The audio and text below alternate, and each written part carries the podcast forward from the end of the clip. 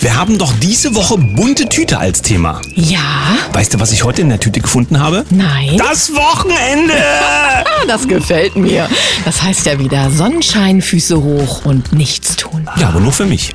Guten Morgen, 7.01 Uhr, hier ist der Daniel. Und die Sam, guten Morgen Deutschland, guten Morgen in die Welt. Was machen wir denn, nachdem wir eine Woche quer durch verschiedene Themen geritten sind? Wir hatten Äh, Wir reiten erstmal noch zu Ende, mein Lieber. IT-Spezialisten dabei, Leute für Selbstverteidigung und Deeskalation. Was hatten wir noch? Na, wir hatten dich in der Sendung. Ja, gestern. Ich durfte oder musste ja.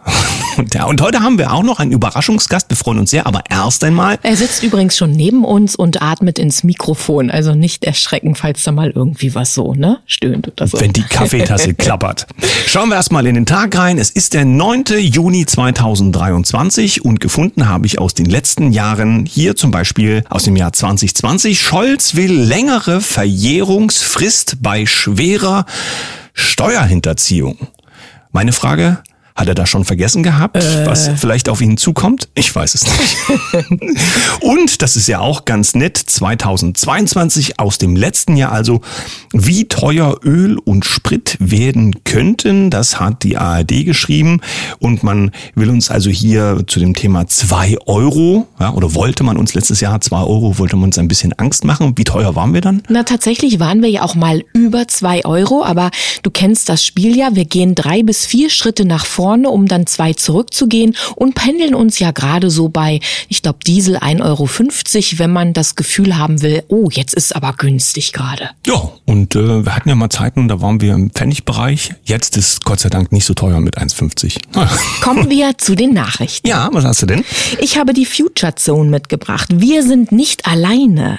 USA im Besitz von Raumschiffen nicht menschlichen Ursprungs. So heißt es von einem Ex-Militär-Geheimdienstler. Müssen wir jetzt Angst haben, dass die Außerirdischen kommen? Na, ich bin ein bisschen froh, dass es die Amis sind und nicht die Deutschen, die das haben, weil das nächste Problem, wer was auftreten würde, wäre, haben die TÜV?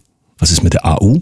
Ja, und ja, und haben sie Wärmepumpen Wo dabei. bringst du den, Park, den Parkzettel an, das Parkknöllchen? Das wären hier, glaube ich, die wichtigsten Fragen. Ich habe gefunden beim Fokus angespitzt Kolumne von Ulrich Reitz. Was darf man in Deutschland noch sagen? Ein Abend mit zwei Freisprechern. Der Kabarettist Dieter Nuhr dekonstruiert die grüne Klimapolitik und der Verfassungsrichter Peter Müller beklagt eine Diskursverengung, für die er den öffentlich-rechtlichen Rundfunk verantwortlich macht. Hm, aber ich dachte, die waren doch für alle da. Das steht doch bei denen auf der Webseite. Naja. Express.at Studie. Mineralwasser erzeugt mehr CO2 als der gesamte Flugverkehr in Deutschland. Ja, richtig gehört. Eine Lösung gibt's natürlich, die ist simpel. Leitungswasser statt Mineralwasser. Also Eier sind schlecht, Fleisch ist sowieso schlecht. Äh, was dürfen, äh, ja, wir dürfen Insekten essen und jetzt soll's auch kein Mineralwasser mehr geben. Es werden halt enge Zeiten hier. OECD, Deutschland stürzt beim Wachstum an das Ende aller Industrieländer ab, fast auf eine Stufe mit Putins Russland. Das hat Business Insider geschrieben. Nun dachte ich ja, dass das Spezialisten sind für Wirtschaft, weil die äh, Russen haben keine Depression, das haben wir hier in Deutschland, die Rezession.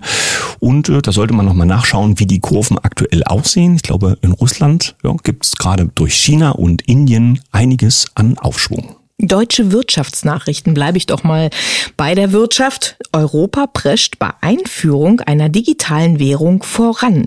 Der Rechtsrahmen steht wohl schon für die Probephase, die dann folgen soll. Und laut Bundesbankvorstand hat Europa bei der Einführung einer digitalen Währung Vorsprung vor China und den USA. Ja, wie drücke ich dir dann so ein Trinkgeld in die Hand? Ja, das wird noch eine ganz große Frage werden. Es gibt doch einige Bargeldliebhaber durchaus. Es macht ja auch Sinn, mal so einen Schein in der Tasche zu haben. Was ist denn überhaupt, wenn du gar kein ähm, Mobilfunkgerät hast, auf dem du möglicherweise deine Bezahlvorgang ähm, vollziehen kannst und so? Fragen über Fragen. Telepolis, das ist also ein technisches, kann man das so sagen, ein Portal von Heise Online. Aufträge in Industrie fallen erneut. Deutschland rutscht weiter in Rezession.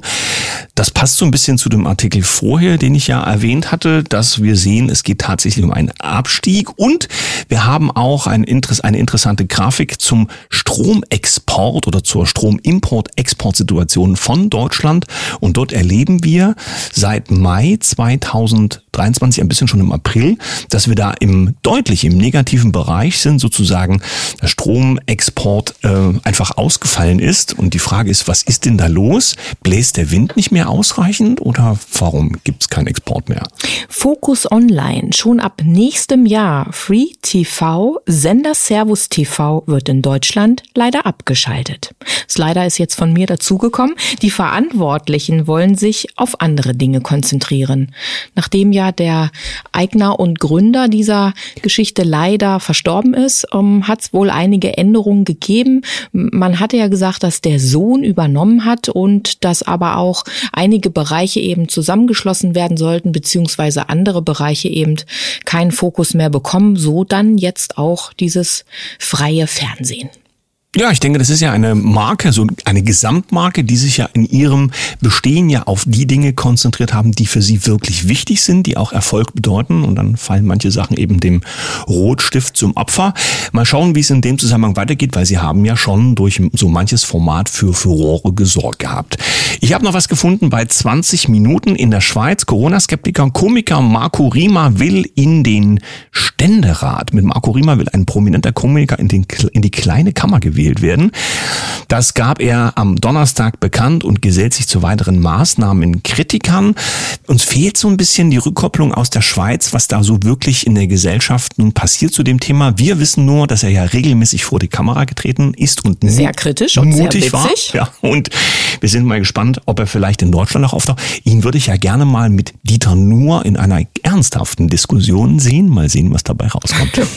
Merkur.de Probleme bei Chibo. Konzern will hunderte Stellen streichen. Das hören wir jetzt ja überall und rechts und links und oben und unten. Irgendwas passiert ja gerade in unserer Wirtschaft und bei den Mittelständlern vor allen Dingen.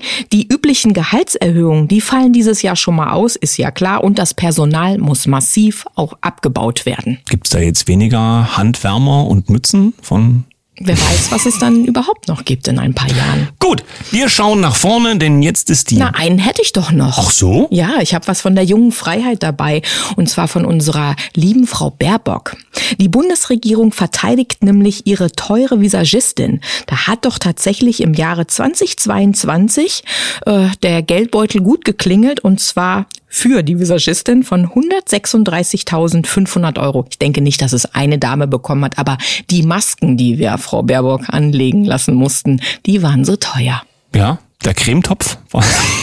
Dabei ist sie doch so naturschön und einmal 360 Grad 360 im Wind Grad gedreht. Durchgepudert und, und die Frisur steht. Gut, dann machen wir jetzt mal eine Reise in den zweiten Teil, die bunte Tüte. Ja, wir machen die bunte Tüte auf und schauen mal, was wir da so drin finden. Hat sich ja ganz vorsichtig, ganz vorsichtig und vorbildlich verhalten im ersten Teil der Sendung. Fast gar nicht geatmet. Herzlich willkommen. Lieber André Hascher, Anwalt und Berater für Spitzensportler und Unternehmer. Aber wir haben dich heute hier als ja, Freund und Wegbegleiter und vor allen Dingen auch hoffentlich, deshalb wollten wir dich in unserer bunten Tüte haben, mit wundervollen Impulsen für alle Menschen. Erst einmal schönen guten Morgen. Ja, guten Morgen, ihr beiden. Ich danke euch für eure Einladung. Jetzt hast du ja gerade schon ein bisschen den Ausflug durch die Nachrichten mit uns machen dürfen. Ich darf verraten, ähm, du hast dich in den letzten drei Jahren auch wacker geschlagen und bist gerade durch diese Zeit, ich denke, das reicht als Information, es so rauszugeben. Wir wollen heute ja den Fokus setzen auf, was können wir den Gästen an der Kaffeetafel mitgeben, dass es noch schöner wird und dass es ja letztlich auch um Lösungen geht im ganz Persönlichen. Denn als Anwalt bist du ja auch immer beratend tätig, aber so wie ich dich kenne aus der Praxis, eben sehr auch mit Herz und sehr menschlich. Ja, genau. Ich denke, wir leben in besonders herausfordernden Zeiten, die in den letzten Jahren, aber auch in der kommenden Zukunft vor allem davon leben werden, dass wir mit unseren Mitmenschen und mit uns selbst in einer gewissen Harmonie leben. Und ich glaube, wer weiß, wer er selbst ist und auch mit seinen Mitmenschen immer auf Augenhöhe umgeht, der wird durch diese turbulenten Zeiten deutlich besser kommen. Wie hast du denn das erlebt? In den letzten Jahren haben sich die Menschen in ihrem Fokus aufgrund der uns all umgebenden Dinge verändert. Wie sehen die Probleme der Menschen aus, beziehungsweise die Perspektiven auf Lösungen aus deinem Tätigkeitsfeld als Anwalt und Berater heraus? Ja, da haben viele Veränderungen stattgefunden. Ich erlebe ja als Rechtsanwalt quasi den Querschnitt der Gesellschaft. Wir haben ja vom Topmanager bis zur alleinerziehenden Mutter eine ganze Bandbreite an gesellschaftlichem Durchschnitt in unserer Kanzlei. Und äh, man hat leider den Eindruck, dass die Menschen von der Politik nicht mehr richtig verstanden werden und dass sie deswegen versuchen, für sich selbst eigene Lösungswege zu finden, wie sie auch in Zukunft weiterhin glücklich sein können. Wie geht denn das? Denn man fragt sich jetzt, ich könnte jetzt losrennen und sagen, ja, da sind die Paragraphen und so weiter. Und natürlich gibt es eben auch Anspruch im Sinne von, da gibt es ja Regeln, die beachtet werden müssen, aber wir stellen auch fest, nicht immer geht diese Kalkulation auch, auch bei aller Hilfe. Äh, wie sieht's denn aus mit dem Fokus auf das eigene Leben und dahingehend das Leben so zu gestalten, dass äh, man sich vielleicht weniger eben auf die Problemkonstellation konzentriert, sondern für sich Wege findet, um in diesen Zeiten ein erfülltes Leben führen zu können? Ja, sprichst ein ganz wichtiges Thema an. Am Ende geht es immer erstmal darum zu wissen, was man selbst wirklich möchte. Viele Konflikte, die bei den Rechtsanwälten ausgetragen werden, sind auch oft innere Konflikte der einzelnen Personen selbst. Deswegen ist die juristische Lösung nicht immer die einzig tragfähige, sondern es ist ganz wichtig, mit den Menschen auch auf Augenhöhe zu kommunizieren und hier herauszufinden, was sie eigentlich wirklich wollen. Und da ist eben die juristische Arbeit nur ein Teil. Jetzt, jetzt, wenn ich einmal kurz darf, da hast du mir nämlich gerade eine Steilvorlage gegeben, dann bist du ja ein Stück weit auch eher psychologischer Berater oder Betreuer oder ja Händereicher, der die Menschen dann eben auch an ihre Themen führt. Wie kann ich mir das dann vorstellen in, in deinem, in deiner Praxis? Ja, das stimmt. Am Ende muss man wirklich ein ganzheitlicher Berater sein, um den Menschen ein bisschen auf dem Weg zum Glück helfen zu können es ist eben nicht nur die Fachkompetenz gefragt, sondern es ist auch ganz wichtig, auf menschlicher Ebene einfach mal zu verstehen, wo die Nöte und Ängste sind und dann einfach versuchen, aus dem Herz frei heraus hier eine gewisse Impulssetzung mitgeben zu können. Also kannst du sehr gut Menschen lesen. Ob ich das kann, weiß ich nicht, aber so wird es mir aus meinem Bekanntenkreis öfters mal gesagt, ja. Wir haben ja schon mal zusammengesessen und haben auch schon mal äh, etwas Medienmaterial erstellt und da ging es um das Thema, wie wird man erfolgreich, weil du in deiner beratenden Tätigkeit ja auch für Unternehmen unterwegs bist, wo die Frage im Raum steht, was ist eigentlich zu tun, damit wir vorwärts kommen in diesen Zeiten. Es ist ja gerade in Deutschland im Moment nicht besonders einfach. Und da habe ich mir den Ausspruch von dir gemerkt, dass die, die wirklich erfolgreich geworden sind bei dem, was sie machen, dass es denen in allererster Linie eben nicht um das Geld ging, sondern dass andere Dinge wichtiger waren und zum Erfolg geführt haben. Lass uns da mal noch einen kleinen Blick reinwerfen, denn ich denke, das interessiert viele Menschen. Ja, das ist total wichtig. Heute wird Erfolg oft in Geld gemessen. Ich sehe das aber eigentlich ganz anders.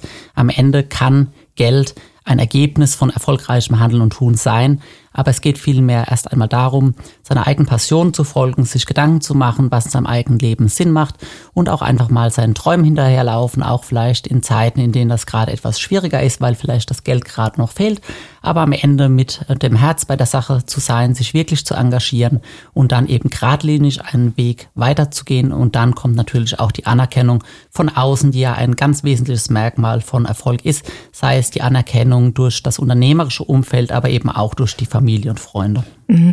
Jetzt hast du es gerade gesagt, also nicht immer ist ja auch das Geld überall schon da oder vielmehr geht es ja gerade vielen Menschen auch ans Portemonnaie und es ist schwierig. Wie kann ich dann trotzdem meinem Herzen folgen oder was, was rätst du den Menschen? Du hast ja auch die alleinerziehende Mutter, die zu dir in die Kanzlei kommt, die eben durch eine Scheidung muss und äh, die aber trotzdem ja den Anspruch haben darf, glücklich zu leben. Ich glaube, da gibt es zwei Komponenten. Das erste ist eigentlich immer dann, wenn ich im Leben in einer Situation stecke, die mir gewisse Ängste bereitet, dann soll ich einen fachkundischen Berater oder eine qualifizierte Person aus dem Freundeskreis aufsuchen, die mit mir einmal erörtert, was denn im schlimmsten Fall eigentlich passieren kann. Denn meistens, wenn wir sehen, was im schlimmsten Fall auf uns zukommen könnte und dann eigentlich merken, dass auch das kein Weltuntergang wäre, dann merken wir auch ganz schnell, dass wir eigentlich alles bewältigen können. Und das andere ist eben bei seinem eigenen Handeln nicht gleich den ganzen Berg an einem Tag erklimmen zu wollen, sondern sich realistische Tagesziele zu setzen und dann einfach auch mal mit dem Tageswerk zufrieden zu sein, um am nächsten Tag eben den nächsten Meter gehen zu können. Das ist ja etwas, woran es ein bisschen krankt in dem, was uns in unserer allgemeinen Ausbildung als Menschen, so finde ich zumindest, beigebracht werden soll, nämlich dieses strategische Denken. Kurzfristig, mittelfristig, langfristig. Wie will ich meinen Tag heute gestalten? Wie soll mein Leben nächstes Jahr aussehen? Und und was will ich am Ende eines Arbeitslebens zum Beispiel erreicht haben. Und diese Planungskomponenten damit umzugehen, um zu sagen, was kann ich kreieren, wie, wie sieht mein Entwicklungsweg dabei aus, das denke ich sind doch die relevanten Dinge, die dazu führen, dass ich ab einem gewissen Zeitraum tatsächlich Prozesse erlebe, wo sich die Ergebnisse der Arbeit dann auch erfolgreich entfalten können. Ja, ganz genau. Am Ende habe ich natürlich einen Antrieb, weshalb man morgens vielleicht in aller Frühe aufsteht und große Strapazen auf sich nimmt. Und das ist oft das große Ganze. Aber unterwegs braucht man eben kleine Erfolge, wie quasi die Luft zum Atmen. Ich habe neulich bei meinem Zahnarzt auf dem Stuhl ähm, ein schönes Wandbild gesehen da hieß es, Anerkennung ist für Menschen das, was für Pflanzen der Dünger ist. Und ich glaube, das ist ein ganz gutes äh, Sinnbild für dieses Denken. Es geht eben auch darum, im Alltag kleinteilige Schritte zu erreichen und eben auch von anderen ein gewisses Lob dafür zu erfahren, dass man eben jeden Tag wieder den Antrieb hat, auf das ganz große Ziel zuzulaufen. Da hat der Trick beim Zahnarzt ja funktioniert. Das heißt, während der, weiß was ich, was es war, hast du dich im Kopf mit diesem Spruch beschäftigt. Ich habe es gar nicht gespürt, was er gemacht hat. ja, ähm, wie soll es weitergehen, wenn wir den Menschen Impulse geben wollen? Wir versuchen auch immer was Praktisches zu vermitteln. Dahingehend, was kann ich sofort tun? Wenn du jetzt als äh, Mensch unterwegs bist, der analysiert, wo dein Gegenüber steht, der mit dir zusammen etwas erreichen will, wo geht's am besten los mit den ersten Schritten? Für mich wäre immer der erste Schritt, sich ein Blatt Papier zu nehmen und einfach mal auf einer DIN A4-Seite grob zu skizzieren, wo ich eigentlich hin möchte und wie meine ersten drei, vier Schritte aussehen könnten. Selbst wenn das noch so rudimentär ist, ist auf jeden Fall eine erste Planung mit ein paar Headlines, unter die ich dann jeden Tag weitere Punkte packen kann, also quasi so ein richtiges Mindmap und dann merkt man auf einmal, dass der große Weg in ganz viele kleine Strecken unterteilbar ist und dass man es auf jeden Fall schaffen kann. Sollen wir Headlines und Mindmap übersetzen? Mach mal. Wir in unserer Sendung haben viele Gäste, die gerne die deutsche Sprache pflegen. Wir versuchen das auch mehr zu etablieren. Überschriften und, und dann könnte man sagen Skizze oder sowas, ja. Also und, und eine Gedanken äh, Schatzkarte oder sowas, Landkarte. ja, das ist genau das, was ich gemeint habe. Jawohl. Ja, was soll ich sagen, lieber André? Das war ein ganz schöner Tipp. Vielleicht setzt du noch einen oben drauf und dann ist nämlich auch unsere Sendezeit schon wieder um. Naja, vielleicht einfach Spaß haben an dem, was man tut. Ich denke, wer Spaß bei den Dingen hat, die er am Alltag zu bewältigen weiß, dann ähm, ist es eigentlich so, als würde man seine Träume Spielen. leben ja. und man hat quasi fast keine Arbeit. dann würde ich sagen, sind wir am Mikrofon ganz richtig, denn wir haben Spaß bei dem, was wir tun. Und jetzt wünsche ich euch, liebe Gäste, ein wundervolles Wochenende und freue mich persönlich schon auf Montag. Dann hört ihr uns wieder. Den André verlinken wir natürlich und freuen uns auf ganz viel Post für ihn und sagen für diese Woche alles Gute, wünschen euch ein wunderschönes Wochenende. An André sagen wir Tschüss. Ja, macht's gut, ihr beiden. Ich hoffe, ich darf mal wieder kommen. Na klar. Na klar. Bis Montag. Mit einem Lächeln. Macht's gut. Tschüss.